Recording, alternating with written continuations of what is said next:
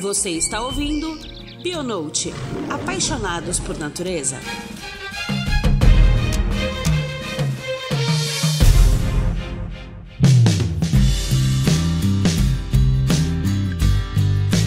Queridos ouvintes, estamos de volta com mais um Bionote. No último episódio, aprendemos um pouco mais da metodologia de mamíferos, carinhosamente chamada de fofofauna. Esse mês, iremos trazer um grupo muito relevante e essencial, a limnologia. É o estudo da qualidade da água, gente. Vamos aprender a importância das informações coletadas em campo e a forma com que o trabalho é desenvolvido. E para falar desse assunto, teremos uma convidada mais do que especial, Hanna Ferraz. Ela que é uma grande amiga, bióloga formada na PUC Minas, com mais de 15 anos de experiência em limnologia especialista em fitoplâncton e cianobactéria. Hanna, seja muito bem-vinda ao nosso Bionote, é a sua primeira vez aqui conosco.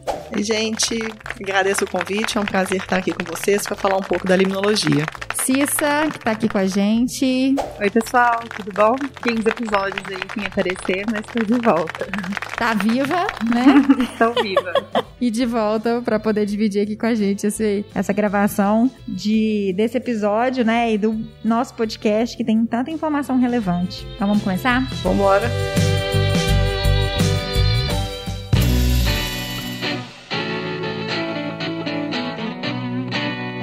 Não precisamos nem falar aqui da importância da limnologia e de como a vida se esvai rapidamente sem água. Porém, Apesar da ausência de água ser devastadora, a presença de água eutrofizada ou contaminada prejudica todo o ecossistema ao redor de forma intrínseca e muitas vezes irreversíveis, né? Infelizmente, o aumento da degradação das águas interiores devido aos despejos de vários tipos de resíduo, desmatamento da bacia hidrográfica, etc., ainda é uma triste realidade. Sabemos que a contenção e a correção desses processos precisa de uma sólida base de conhecimentos científicos para existir, e é um pouco sobre esses processos que vamos abordar agora. Você pode nos contar um pouco como funciona a licença para estudos na área de limnologia? Ó, oh, sobre licença. Para amostragem em limnologia, a gente não tem uma licença especial, a não ser que a gente esteja mexendo com a ictiofauna, né, que é um dos grupos na limnologia. Aí esse assunto já foi abordado no Bionote, que falou de ictiofauna com a Bárbara Sanches, então que são os peixes, né? Exatamente, que são os peixes, então fica a dica aí pra galera voltar lá e assistir. O que a gente precisa de prestar atenção é que essas amostragens é, principalmente quando a gente fala em cursos de rio, elas acontecem muitas vezes dentro de propriedades particulares. Então a gente precisa da autorização para entrar nessas propriedades,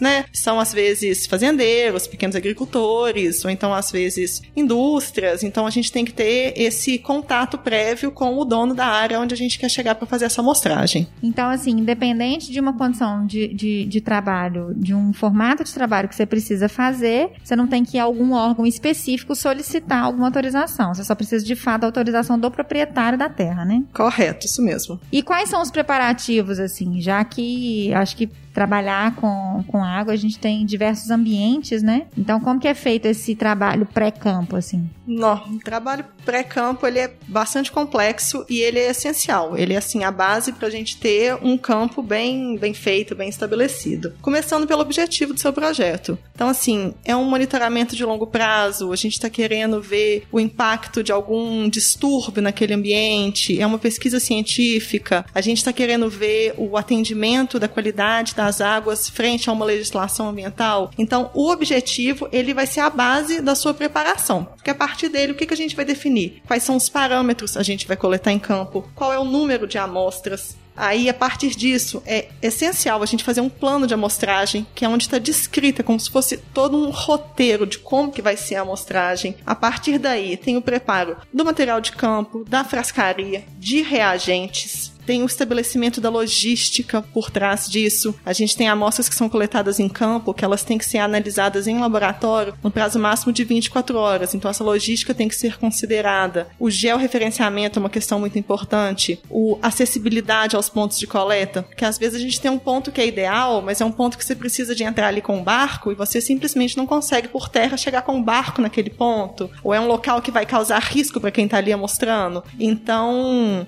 tem muito estudo envolvido nos preparativos para o campo de fato, né? Para a amostragem de fato conseguir acontecer. Entendi.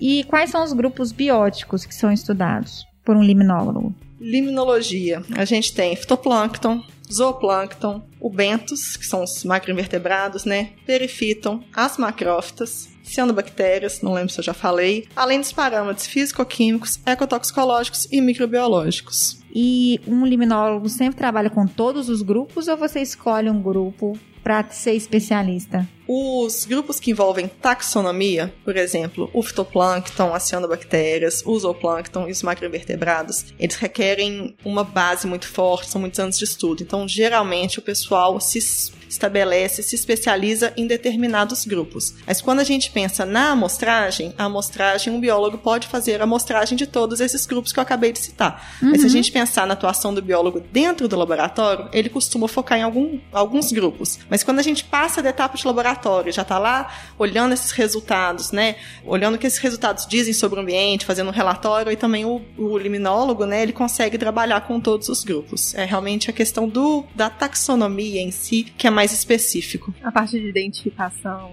Exato, a parte de identificação, é, chave taxonômica, que são. Os grupos em si já são muito diversos, então é difícil uma pessoa conseguir se especializar em mais de um grupo. Então, Hanna, a gente sabe que muitos fatores devem ser levados em conta quando se prepara uma metodologia para estudo de límino. É, você já citou alguns fatores, né, pré-campo, que devem ser analisados e, enfim, estudados. E, mas entrando na parte mais de, de coleta, a gente precisa levar em conta outras características também, como o liminociclo das águas, se são lênticas, ou seja, se são águas paradas ou de pouca corrente, como pântanos, lagos, lagoas, ou, ou de águas correntes, como riachos, ribeirões e rios. Você poderia citar para a gente é, os principais materiais e métodos que são utilizados em campo, considerando né, isso que eu acabei de falar, e também considerando os grupos que você citou aí, porque acredito que existe uma, uma metodologia diferente para cada é, um desses que você falou. Sim, as metodologias e os materiais, eles não variam tanto frente aos ambientes, né? Se são ambientes lênticos ou ambientes lóticos. O pessoal que está ouvindo, não sei se você sabe, ambientes lênticos, aqueles de águas lentas, como por exemplo lagos, represas, e ambientes lóticos, né? Como por exemplo os rios, aqueles de água em movimento. O que vai variar do material de campo são os grupos, né? Os parâmetros que a gente está querendo mostrar ali em campo. Então, assim, de forma geral, pensando uma amostragem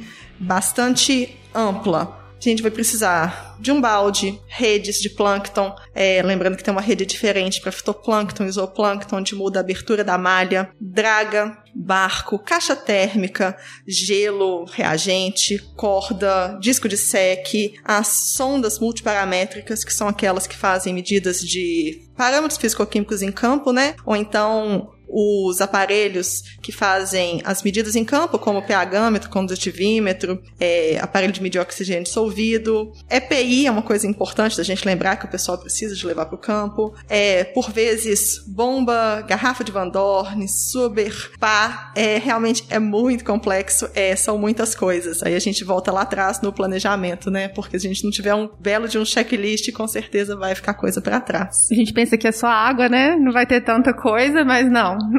só coletar num potinho. Só coletar num potinho. Nem de perto é só um potinho. É uma infinidade de potinhos e tem as variações, né? A gente vai ter aqueles frascos que eles têm que ser translúcidos, tem os frascos que eles têm que ser preenchidos completamente. Para outros parâmetros já ao contrário, eles não podem ser preenchidos completamente. Tem aqueles que tem que ter um reagente dentro. Os reagentes, eles são importantes para quê? Os reagentes eles preservam as condições da amostra até elas serem analisadas. É como se fosse um fixador, assim. É, exato, é como se fosse um fixador. Para os parâmetros biológicos, né, os mais utilizados aí são o formol e o lugol, às vezes álcool 70. Então, é, o lugol para preservar as algas, o álcool e o formol para preservar tanto os micro quanto os macroinvertebrados. Eles matam aqueles organismos, né, e fazem a sua preservação para eles estarem ainda íntegros na hora que o biólogo vai analisar eles em laboratório, para conseguir fazer essa identificação taxonômica. E tem uma diferença também na coleta, que acho que é um fator até que adiciona também um pouco mais de dificuldade nessa logística, que independente se for ambiente lêntico ou lótico, você também tem diferentes pontos nesse mesmo ambiente, né, para você coletar. Porque você tem diferentes condições, né? Sim, é, vamos pensar aí, a gente está num, num lago, num reservatório. Você pode estar tá coletando da margem, você pode estar tá coletando do centro. Aí vamos pensar agora num rio. Você também pode estar tá coletando da margem, que a maioria das vezes não é o ideal. O ideal é ser na calha central. Aí a gente vai chegar em como que você vai chegar nessa calha central. Você consegue colocar um barco nesse rio, ou a gente vai achar uma ponte que a gente consegue jogar o balde lá de cima. Então tem toda essa, essa logística envolvida. Não sei se eu respondi sua pergunta. Uhum. Não respondeu, é isso mesmo. Porque aí você precisa adicionar uma logística a mais para saber em qual ponto você vai coletar e qual que é a dificuldade de chegar naquele lugar. Porque você está numa, por exemplo, no meio do rio, nem sempre você vai conseguir chegar até lá de maneira fácil. Se não tiver uma ponte e se não tiver um barco para poder chegar no meio do rio, né? Então. E às vezes não vai ter uma ponte, às vezes a ponte é perigosa, às vezes você não tem onde parar o carro. Uhum. Às vezes a margem do rio, o leito do rio tá desbarrancando. Nossa, maravilha. E, então entra nessa parte de EPI também, não só de você, às vezes, trabalhar com água contaminada, mas também você tá exposta, né, como qualquer campo, a uma série de, de enfim, intempéries e, e problemas que podem ocorrer. Não é só porque é água que não existe risco. Não, os problemas no campo de limnologia de água são os mais diversos. De cachorro do fazendeiro correndo atrás do pessoal, da caixa com as amostras que caem dentro do rio, o barco que começa a afundar. O barranco que. O barranco que, tá que. Exato. A gente conta esses casos rindo, né? Mas claro que na hora em campo a gente passa aperto e às vezes a gente esquece, mas a, a segurança, né, de quem tá ali no campo tem que ser colocada em primeiro lugar. A gente não pode empolgar com o estudo em si e largar esse pedaço para trás. É, fundamental, né? E aí vem planejamento, experiência e organização, né? Com certeza, organização é, o, é essencial. Fundamental, né? E uma paz de espírito ali para lidar com as situações.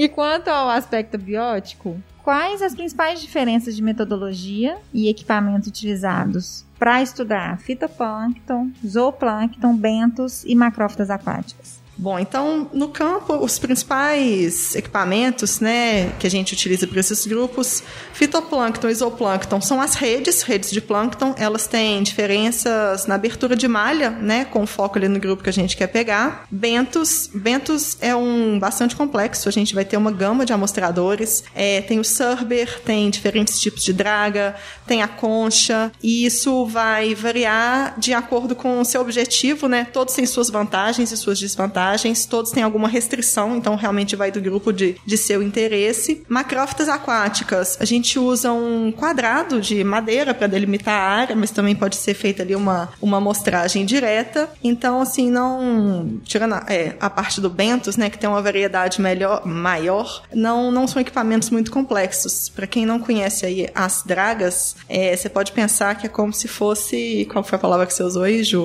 Um Aquelas retroescavadeiras, né? É, como pensa duas mãos fechando e pegando ali o leito do rio, né? É, então isso pode ser feito tanto em superfície quanto em profundidade. Quando é em profundidade, vai um peso junto que ajuda essa draga a descer. Mas esqueci de citar, quando a gente amostra ali em profundidade, a gente pode usar também a garrafa de Van Dorn. Uhum. E o batiscafo, é, que é para aqueles parâmetros que, por exemplo, oxigênio dissolvido, né, que não pode ter, ter oxigenação na amostra, é, mas ele pro biológico, o, o batiscafo, ele é menos usado. Ele seria ali mais para a área físico-química. Entendi. Nossa, que coisa complexa, Essa parte né, de bentos aí, né? Eu queria ver um campo de bentos, porque eu fico imaginando, você chegar no fundo de um rio, com correnteza para pegar uma amostra, deve ficar um peso gigante. Imagina, deve ser. De praxe, o bentos ele é mais coletado da margem, aí vai variar mais o tipo de sedimento do rio. Se ele é um sedimento mais arenoso, é um tipo de amostrador. Se ele é um sedimento de granulometria maior, aí já é outro amostrador. Então é, é isso que varia. Mas de rotina é feito mais de margem, ou então em rios mais, mais, mais rasos, né? A amostragem é feita diretamente dentro do leito do rio, se você consegue entrar lá dentro. Twitter. Entendi. Nossa senhora, já fui pensando só nesse tanto de tralha e ainda adicionando isso. Não deve ser leve, né? Não, não é leve.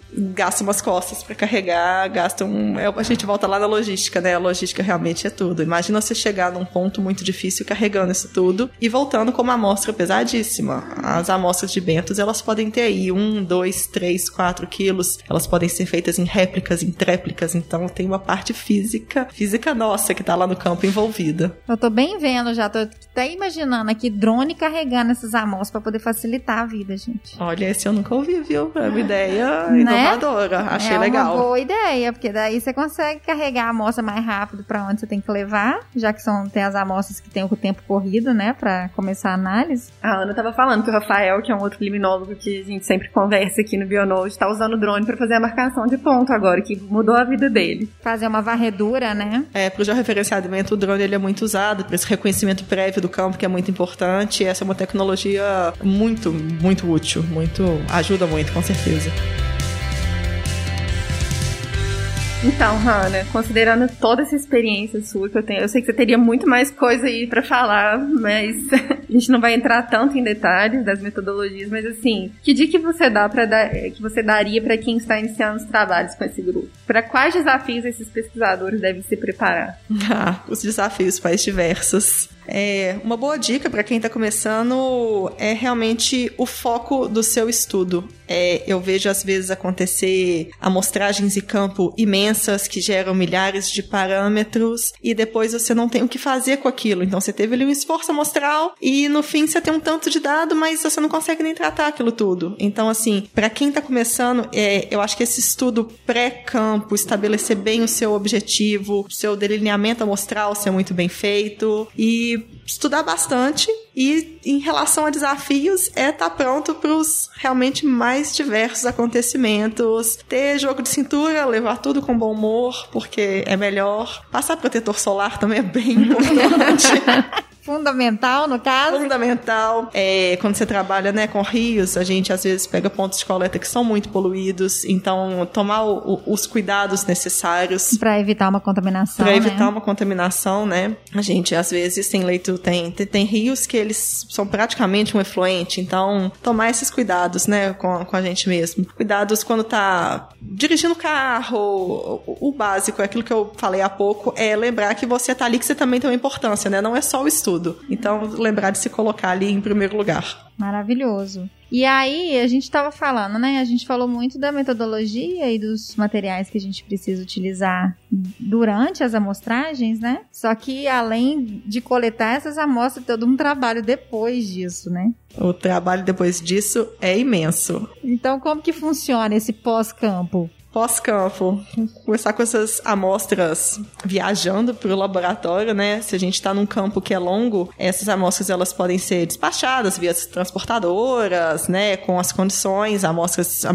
sua maioria tem que ir numa condição de temperatura de 2 a 6 graus, gelo, etc. Mas, bom, depois que passa essa viagem toda e chegou no laboratório. As amostras são divididas nas suas frações, né, para fazer as respectivas análises, focando nos grupos biológicos. Fitoplâncton e cianobactérias vão ser analisadas em microscópio, é, onde é feito um levantamento, uma lista mesmo taxonômica do, do que foi encontrado e uma contagem desses organismos. O mesmo vale para o zooplâncton. Para o bentos, o material que foi coletado, ele passa por algumas etapas. Ele primeiro é lavado, onde é tirado o material ali mais grosseiro. Depois ele é triado, onde separa o que é sedimento, o que é organismo, e numa terceira etapa ele é identificado. Esse trabalho é feito numa lupa. É, para as macrófitas, a gente já vai direto ali para identificação taxonômica e tem também um, um, parâmetro que é feito, um ensaio, que é o peso seco, o peso fresco, né? Que essas macrófitas elas são secas e são pesadas, isso também é um indicativo. Pensando mais amplamente em laboratório, a gente pode ter um ensaio de clorofila, que é um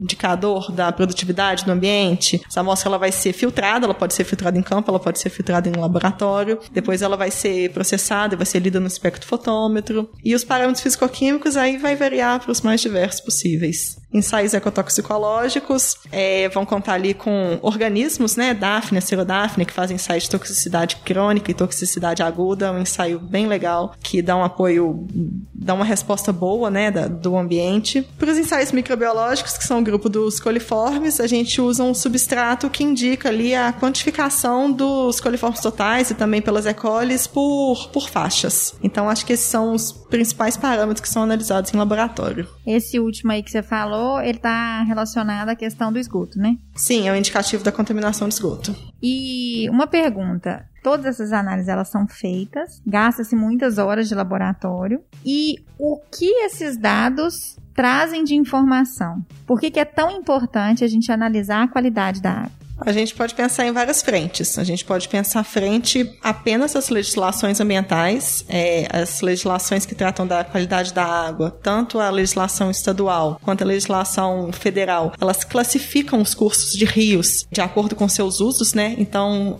os, as respostas do laboratório, os resultados dessas amostras vão falar se essas águas estão enquadradas, estão respeitando os enquadramentos da legislação. Então, isso seria uma parte. Outra parte que a gente pode estar tá vendo ali um distúrbio do ambiente. Como que seria a definição desse distúrbio? Definição desse distúrbio. Por exemplo, o, o rio está recebendo aí uma carga poluidora de sua mais diversa forma. A gente pode, né, definindo um delineamento experimental certinho, a gente pode ver como é que estava a condição desse rio antes de receber esse lançamento, onde ele recebe o lançamento e depois que ele recebeu o lançamento. Quanto que o rio conseguiu absorver daquele impacto ao longo de quantos quilômetros, né? O, o, o ele rio carrega, né? Exato. E ele tem uma capacidade de autodepuração autodepuração. Então, quanto que está demorando para esse rio conseguir autodepurar o, o que que chegou ali até ele? E determinar exatamente o ponto que começa esse excesso de é, de descarga, né? de descarga no rio, né? Que ele começa a ficar mais poluído e que reduza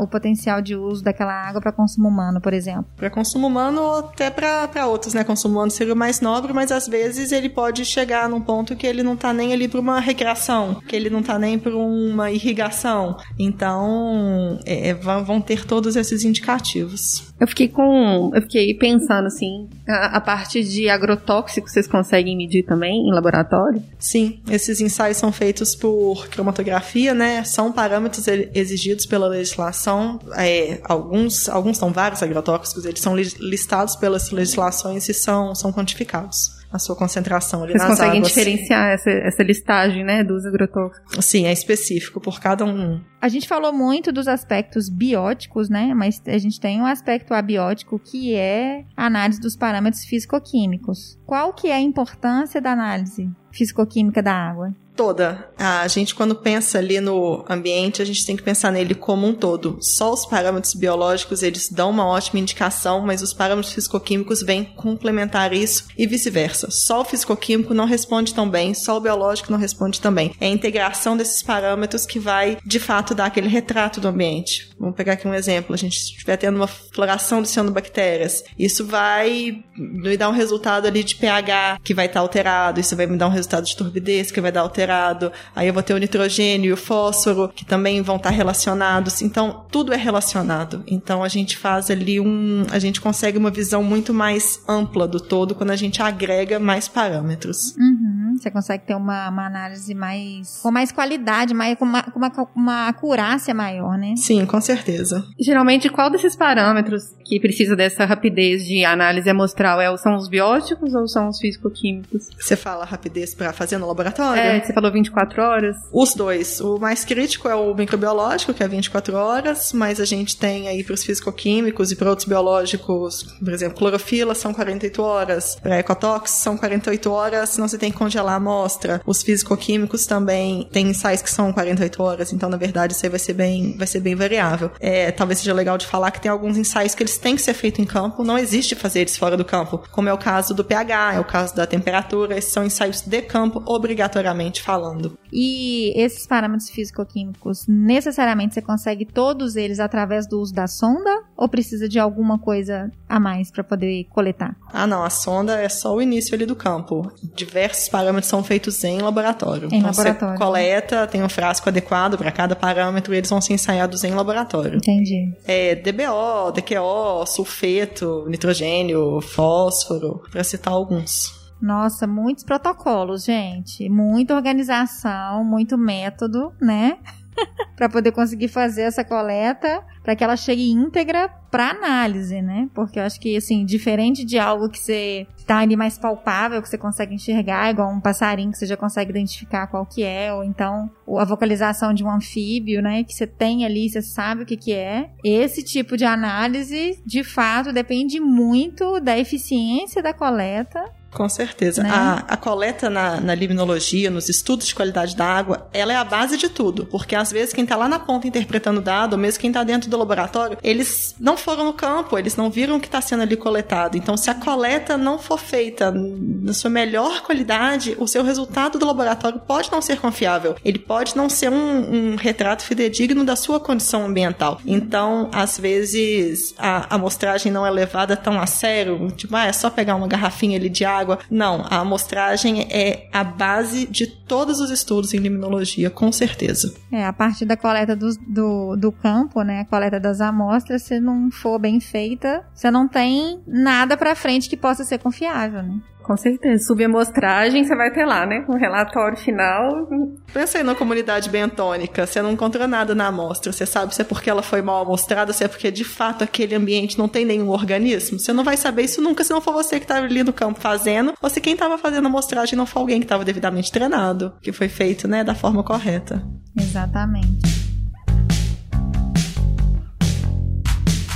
Nossa, Hanna, maravilhoso. Acho que a gente aprendeu muito aqui, sobretudo falando de algo tão importante que é a qualidade de água, que é o básico que a gente precisa, né? É, e para finalizar, eu queria que você falasse um pouquinho pra gente sobre a importância de se manter a qualidade da água para que ela chegue até nós da maneira devida e o quanto que uma qualidade de água ruim pode impactar numa cadeia inteira de uma comunidade, por exemplo. Bom, a água, ela é a base de tudo. A gente pensar numa comunidade, nem numa comunidade pequena, na comunidade, na grande comunidade, numa grande cidade. Os mananciais que abastecem as cidades quanto melhor for a qualidade da água do manancial, mais fácil é o tratamento de água que a gente vai fazer para a gente ter uma água com qualidade chegando para a gente. Então, não é que a gente não, não consiga, hoje a tecnologia consegue tratar praticamente, consegue, na verdade, literalmente fazer esgoto virar, virar água, mas isso tem um custo elevadíssimo e quanto maior, na verdade é o contrário, quanto pior a sua qualidade da água, maior vai ser o risco que você tem de. Não é que acontece, mas claro que é um risco maior de você ter uma água de má qualidade no final. É, não quero deixar a impressão de que alguém pode receber uma água de má qualidade, tem diversos controles para não deixar que isso aconteça, mas com certeza dificulta o processo. Dificulta e encarece o processo. Dificulta e encarece o processo, exatamente. E o que é vital chega cada vez mais caro. Chega cada vez mais caro, então reflete no bolso, reflete na qualidade, reflete na quantidade. E o quanto que é importante ter saneamento, né? Saneamento básico para que reduza essa carga despejada em todos os rios. Né? Exato, para o rio ter aquela capacidade de conseguir recuperar. Né? Ele tem essa capacidade natural, mas ele tem um limite. Então, o, o tratamento do esgoto ele é essencial nesse sentido. Você coloca descarga em excesso de efluente seca que, não, que o rio já não tem aquela quantidade de água que auxilia no processo de, de absorção. É. Aí você tem, né? É, falta de água na sua torneira, é isso aí. Aí quando às vezes as pessoas só sentem quando não sai, né, a água. Na torneira, exatamente. Acha que nunca vai acabar, né? Acha que nunca vai acabar. Quando, quando chega um rodízio na cidade, né? Já tem um monte de cidade aí que vive anualmente rodízio. É, cidades grandes. Hum. Exato, tipo Curitiba, né? Curitiba tem rodízio já tem uns anos já. Ai, gente, olha, Hanna, foi maravilhoso. Muitíssimo obrigada. Acho que você conseguiu esclarecer muito sobre como o trabalho é feito, qual é a importância de ser tão organizado, metódico e responsável, principalmente na coleta dos dados, né? Para que a base do trabalho seja correta, para que ao final dele a gente tenha realmente um retrato real daquilo que foi, do ambiente que foi coletado. Queria agradecer o seu tempo, porque você é mãe, trabalha e dedicou o tempo dela para vir até aqui. E foi, acho que, primeiro Bionote presencial em muito, tem muitos episódios, em viu? muitos episódios. A maioria deles.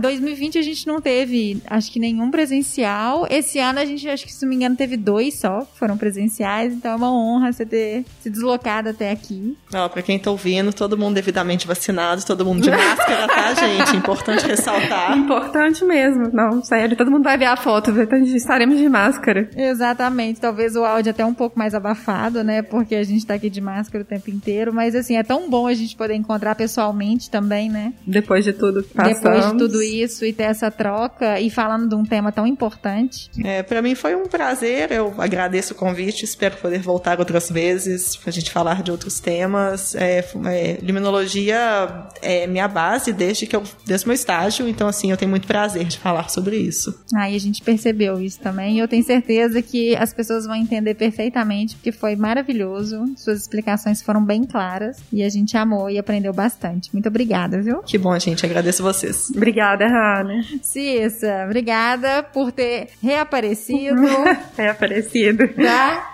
que o pro, a partir de hoje a gente consiga gravar mais vezes juntas. Ai, gente, eu amo, eu sinto falta. Quando eu não participo, eu sinto falta de verdade. Isso sempre enriquece o nosso episódio, então muito obrigada também por estar aqui presencialmente. É isso, eu te agradeço.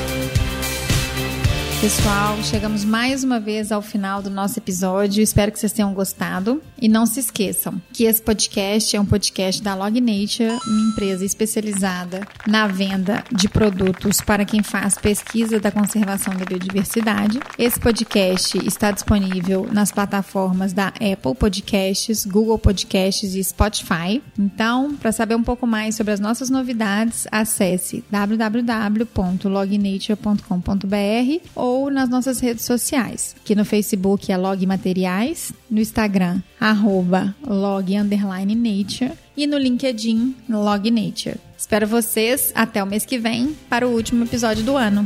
Um beijo!